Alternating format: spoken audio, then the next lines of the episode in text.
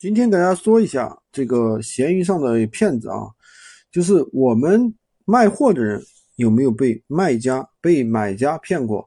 其实，如果说你在闲鱼上卖东西，不知道怎么去防骗，那你有可能损失很惨重。今天就跟大家讲一下如何去防止、预防骗子。那遇到骗子买家，应该如何去注意？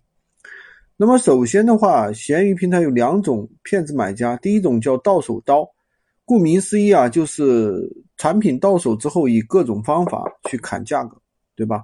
第二种呢，其实比到手刀更可恶，叫做调包党。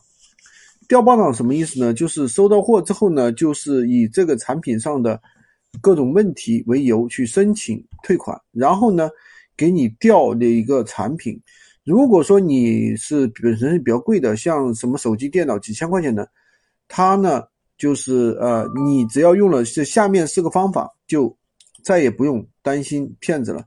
第一呢，就是通过账号上面啊，给自己一个正装啊，拍一张照片，把自己打造成一个绿色的一个形象，让骗子看到我们的账号信息啊，就不敢去招惹我们，对吧？你可以把自己。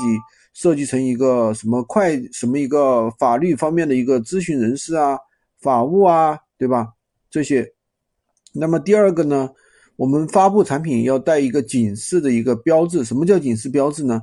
我们可以写上两句话。第一句话就是买家签收前，请在快递员面前检查，如果没有问题再签收。签收之后呢，不接受退货。第二句呢，就是产品发货前。贴这个啊标签，对吧？然然后呢，如果说你的文案有这两句话，基本上一大半动歪心思的人就不会再找你了，因为他知道你可能是老手。第三呢，买家下单之后，我们要确认产品的信息啊，要问买家产品里面存在瑕疵，你能不能接受，对吧？你如果说能接受，我再发货。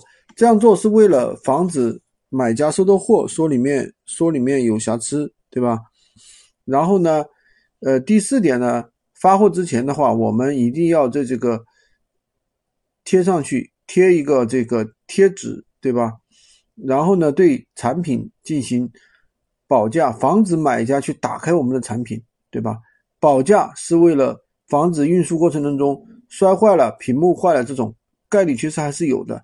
如果是大件商品的话，大家可以去走这个保价啊，嗯，然后呢，可以让快递网点的快递员去滑动一下，去验证一下我们的手机的功能是否正常。同时呢，你可以去把这个整个装箱的过程录一个视频，大家不要觉得麻烦啊，这都是留下一些证据，避免纠纷的一些证据，对吧？大家不要觉得麻烦就忽略了这样一些细节。那万一有什么纠纷，对吧？我们就可以把这些东西发给买家。买家如果说还是以各种理由去找茬、去砍价，我们就保持冷冷静。但是呢，我就说，我告诉你，我同意你退款，但是呢，你要把东西原封不动的给我退回来，对吧？如果我就是发现手机有撕开了，手机不是我原来的，我会拒绝退款，对吧？你承担啊运费，那退货退了两次，为什么呢？很多到手刀，很多到手刀知道你是有备而来的，他就找不到你任何漏洞，他就会乖乖的退回去。那如果遇到一些砍价不成的，非要退货的，我们就同意。同意呢，这个时候呢，我们就让快递员去帮忙去拆箱，我们去拍这个开拆箱的视频。如果是我们原来的手机，就让这个买家承担来回运费。同意退款就可以了。如果说已经是调包党换了东西了，那我们直接找闲鱼小法庭去介入，对吧？然后呢，把产品的信息跟这个聊天的这个视频、退货视频发给啊闲小蜜。通过有了这些证据呢，平台就会判定是买家责任了，就会拒绝买家的一个退款申请。买家并且要承担运费啊。在这期内容呢，就跟大家讲的比较长啊，大家。呃，就是怎么说呢？能够仔细的去听，仔细的学习。喜欢军哥的可以关注我，订阅我的专辑，加我的 V，，在我头像旁边获取闲鱼快速上手笔记。